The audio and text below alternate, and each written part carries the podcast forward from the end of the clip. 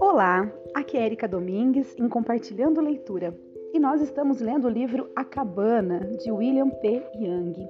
E hoje nós vamos ler o capítulo 9, que tem o título Há muito tempo num jardim muito, muito distante. E eu vou fazer uma citação de Henry Van Dyke.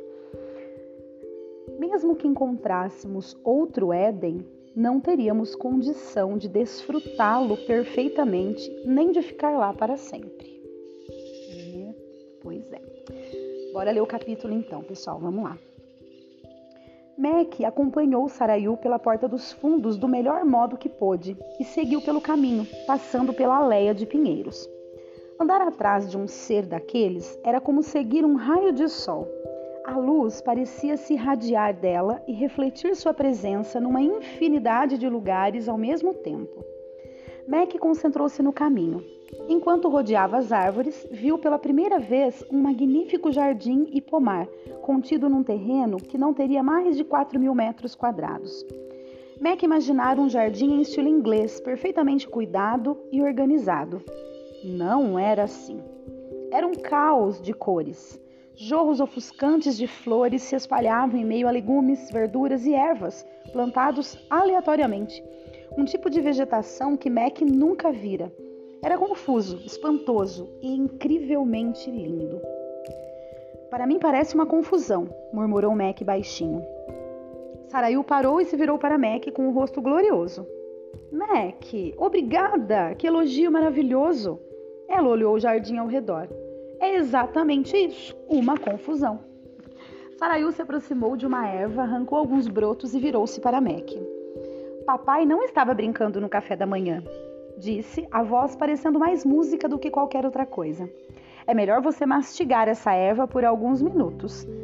Vai se contrapor ao movimento natural daquelas verduras que você comeu demais, se é que me entende. Mac deu um risinho enquanto aceitava e, com algum cuidado, começou a mastigar. É, mas o gosto daquelas verduras era bom demais. Seu estômago havia começado a se revirar um pouco. O gosto da erva não era desagradável. Uma sugestão de hortelã e alguns outros temperos que ele provavelmente já havia cheirado antes, mas que não podia identificar. Enquanto andavam, seu estômago foi se aplacando e ele relaxou. Sem dizer uma palavra, tentou seguir Saraiu de um lugar a outro no jardim, mas acabou se distraindo com as incríveis misturas de cores. Era tudo maravilhosamente espantoso e inebriante. Saraiu parecia muito concentrada numa tarefa específica. Oscilava como um vento brincalhão e ele jamais sabia exatamente para onde ela estava soprando. Achava bastante difícil acompanhá-la. Ela se movia pelo jardim, cortando várias flores e ervas e entregando para Mac carregar. O buquê improvisado ficou bastante grande, uma linda massa aromática diferente de qualquer coisa que ele já havia cheirado, e tão forte que quase dava para sentir o gosto. Depositaram o buquê final dentro de uma pequena oficina que Mac não havia notado antes, como se estivesse enterrada num adensamento de mata selvagem. Uma tarefa terminada, anunciou Saraiu, e outra pela frente. Entregou a Mac uma pá, um ancinho, uma foice e um par de luvas, e flutuou por uma trilha coberta de mato, que parecia ir em direção à extremidade mais distante do jardim. Pelo caminho, às vezes, diminuía a velocidade para tocar uma planta ou uma flor, sempre cantarolando a música repetitiva que havia cativado Mac na tarde anterior. Ele seguia obediente, levando as ferramentas. Quando Saraiu parou, Mac quase chocou-se com ela. De algum modo, Saraiu havia mudado. Agora vestia roupas de trabalho, jeans com estampados loucos, uma camisa de trabalho e luvas. Estavam num local aberto, rodeado por pereiras e cerejeiras, no meio do qual havia uma cascata de arbustos com flores roxas e amarelas de tirar o fôlego. Mackenzie, ela apontou diretamente para o incrível trecho florido. Gostaria que você me ajudasse a limpar todo esse terreno. Há uma coisa muito especial que quero, que quero plantar aqui amanhã e temos de deixar tudo pronto. Olhou para Mac e estendeu a mão para a foice. Você não pode estar falando sério. Isso é tão maravilhoso. Mas Saraiu pareceu não notar. Sem mais explicações, virou-se e começou a destruir o espetáculo artístico das flores. Fazia cortes limpos, aparentemente sem esforço. Mac deu de ombros, calçou as luvas e começou a amontoar em pilhas o estrago que ela estava fazendo. Lutava para acompanhar o ritmo. Para ela, talvez não fosse um esforço, mas para ele era um trabalho estafante.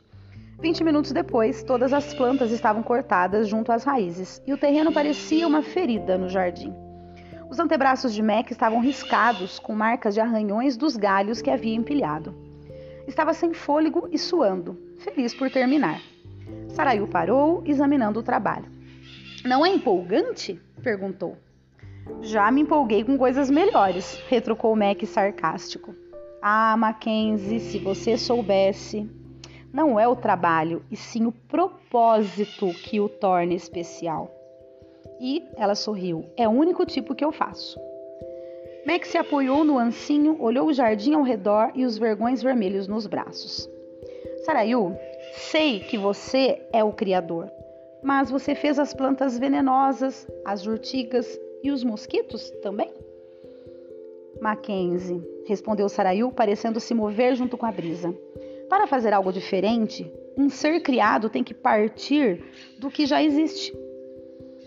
Então você está dizendo que criei tudo que existe, inclusive as coisas que você considera ruins, completou Sarayu. Mas quando as criei, elas eram boas, porque é assim que eu sou. Ela pareceu quase se dobrar numa reverência antes de retomar sua tarefa. Mas, continuou Mac insatisfeito, então por que tantas coisas boas ficaram ruins? Agora, Sarayu parou antes de responder. Vocês, humanos, são verdadeiramente cegos em relação ao seu lugar na criação. Escolheram o caminho devastado da independência e não compreendem que estão arrastando toda a criação com vocês.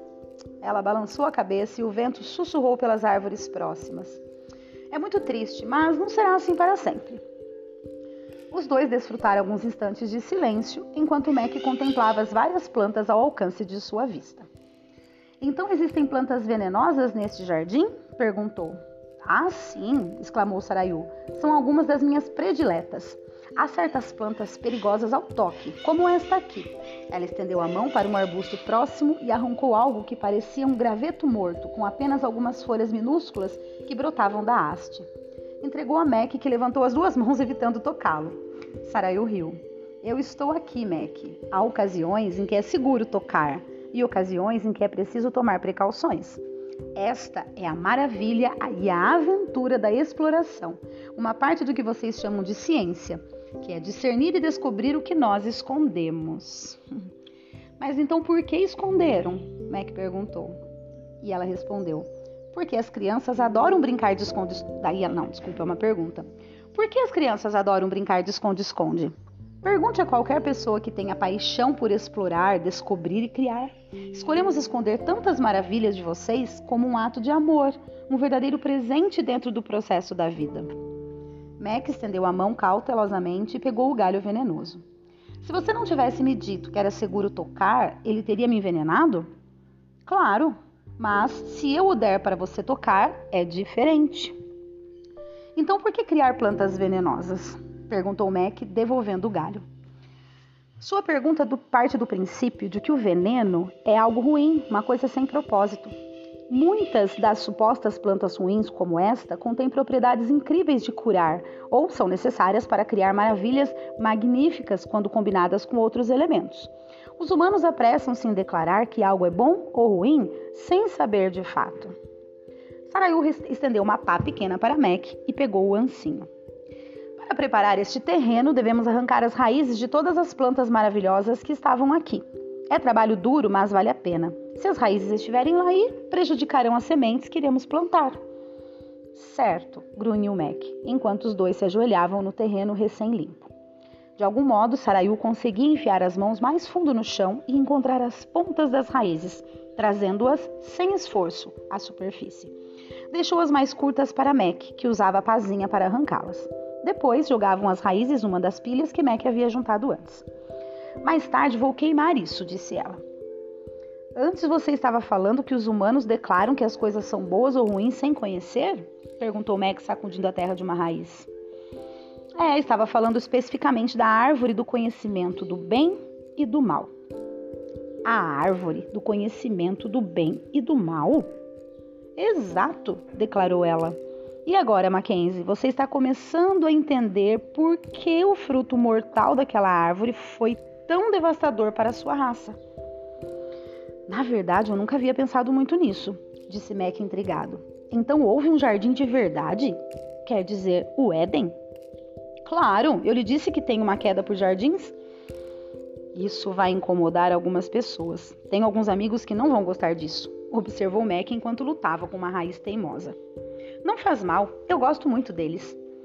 Estou surpreso, disse Mac com certo sarcasmo e sorriu para ela. Cravou a pá na terra, pegando com a mão a raiz que estava por cima. Então, fale da árvore do conhecimento do bem e do mal. É disso que estávamos falando no café da manhã. Primeiro, quero fazer uma pergunta a você. Quando algo lhe acontece, como você determina se é uma coisa boa ou ruim? Mac pensou um momento antes de responder. Bom, na verdade nunca pensei nisso. Acho que eu diria que algo é bom quando eu gosto, quando faz com que eu me sinta bem ou me dá um sentimento de segurança. Por outro lado, eu diria que uma coisa é ruim se me causa dor ou custa algo que eu quero. Então é bastante subjetivo. É, acho que sim. Bom, e até que ponto você confia em sua capacidade de discernir o que é bom ou o que é ruim para você? Foi uma pergunta feita pela Sarayu. E o Mac respondeu: Para ser honesto, acho que tenho razão de ficar com raiva quando alguém ameaça o que eu considero bom, o que eu acho que mereço. Mas não sei realmente se existe algum fundamento lógico para decidir o que é bom ou ruim, a não ser o modo como algo ou alguém me afeta. Ele parou para descansar e recuperar o fôlego. E continuou: Tudo parece relacionado comigo e com meus interesses, eu acho. E minha ficha também não é das melhores. Algumas coisas que eu inicialmente achava boas acabaram sendo terrivelmente destrutivas, e outras que eu achava ruins, bem, acabaram sendo.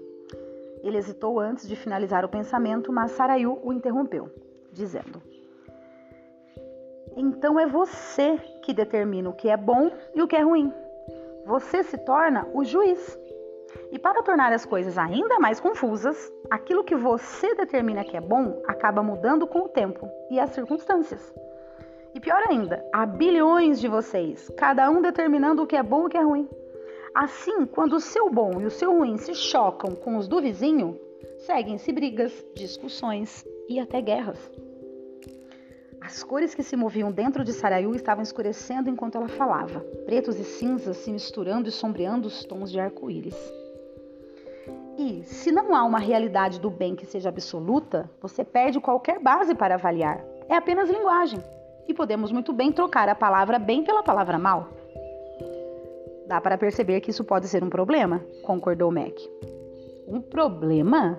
disse Sarayu quase com rispidez enquanto se levantava e o encarava. Ela estava perturbada, mas Mac sabia que isso não era contra ele.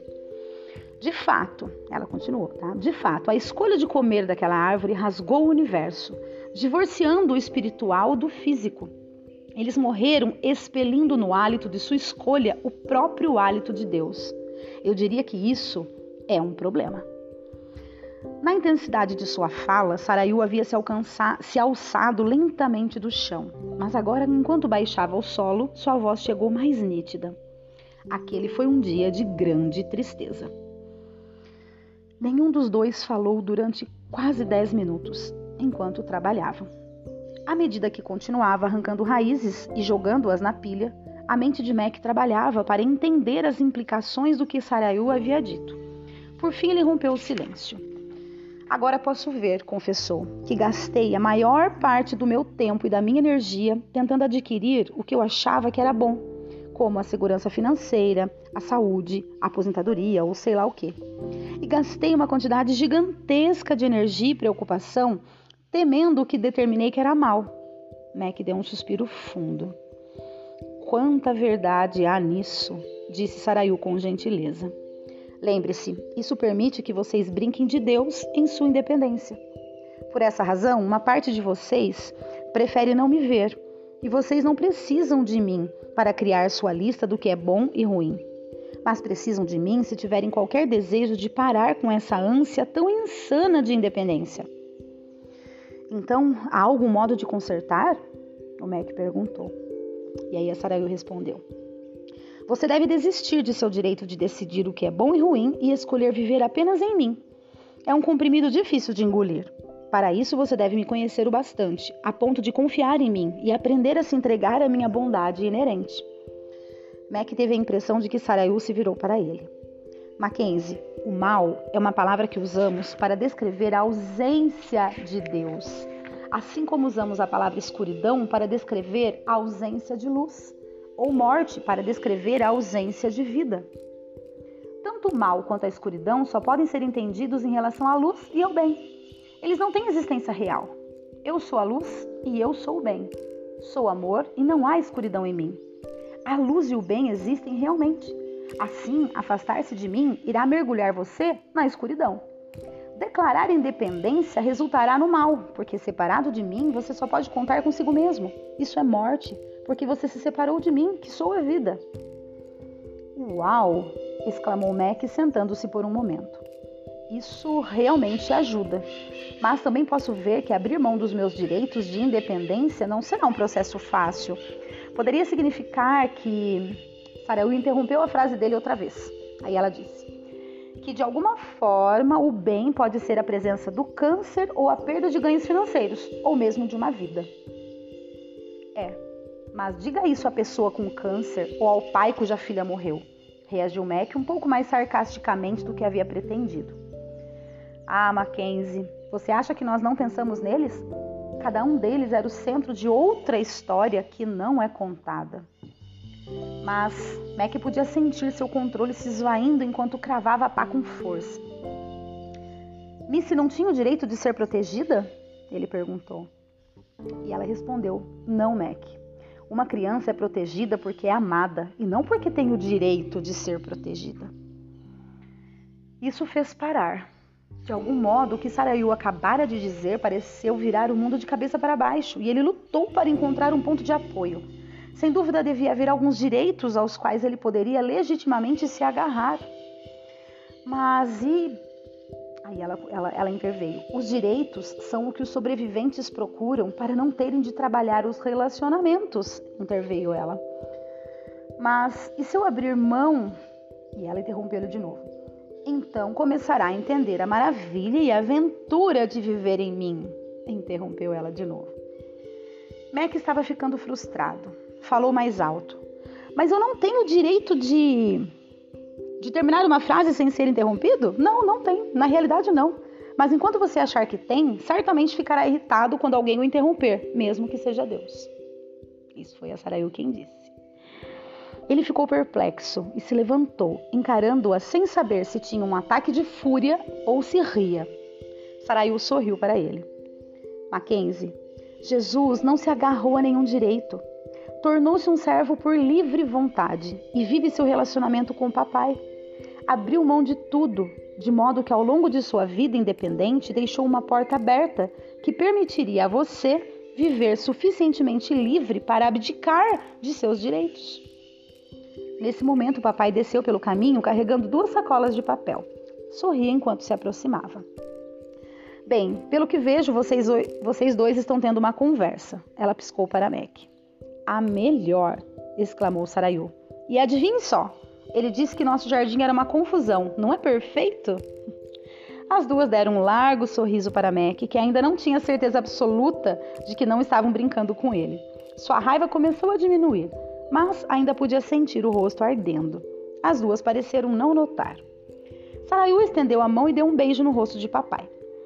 Como sempre, sua noção de tempo é perfeita. Tudo o que eu precisava que Mac fizesse aqui está terminado. Virou-se para ele. Mackenzie, você é um deleite. Obrigada por seu trabalho duro. Na verdade, não fiz grande coisa. Ele respondeu em tom de desculpa. Quero dizer, olha essa bagunça. Seu olhar passou pelo jardim que os rodeava. Mas é realmente lindo e pleno de você, Sarayu. Mesmo que pareça que ainda resta um monte de trabalho a ser feito, sinto-me estranhamente à vontade e tranquilo aqui. As duas se entreolharam e riram. Sarayu foi na direção dele até invadir seu espaço pessoal. E não é de espantar, Mackenzie, porque esse jardim é a sua alma. Esta confusão é você. Juntos, você e eu estivemos trabalhando com um propósito no seu coração. e ele é selvagem, lindo e perfeitamente em evolução. Para você parece uma confusão, mas eu vejo um padrão perfeito emergindo, crescente e vivo. O impacto das palavras de Sarayu quase fez desmoronar todas as reservas de Mac. Ele olhou de novo o jardim das duas, seu jardim, e era mesmo uma confusão, mas ao mesmo tempo incrível e maravilhoso. E além disso, papai estava aqui e Sarayu adorava a confusão. Era quase demais para compreender, e de novo suas emoções cuidadosamente guardadas ameaçaram se derramar. Mackenzie, Jesus gostaria de levá-lo num passeio, se você quiser ir. Preparei um lanche para o caso de ficarem com fome. Deixo-o livre até a hora do chá. Isso foi papai quem disse para ele. Enquanto se virava para pegar as sacolas do lanche, Max sentiu Sarayu passar, beijando seu rosto, mas não a viu ir embora. Sentiu que podia vê-la avançar, como se fosse o vento, as plantas se dobrando, uma, uma de cada vez, parecendo cultuá-la. Quando se virou de volta, papai também havia sumido, e por isso foi na direção da carpintaria para ver se conseguia encontrar Jesus. Parecia que os dois tinham um compromisso. Ai, que delícia, acabou o capítulo. Gente, como tá gostoso ler esse livro. Espero que, que esteja bom para vocês ouvirem também. Para mim tá tão gostoso ler esse livro, meu Deus. E quanta verdade, quanta coisa bonita, quanta reflexão. Tá sensacional. Espero que para vocês também estejam. Para vocês, né, também esteja. Então, um grande abraço a todos que estão me ouvindo. Mais uma vez, obrigada por acompanhar. E até o nosso próximo áudio.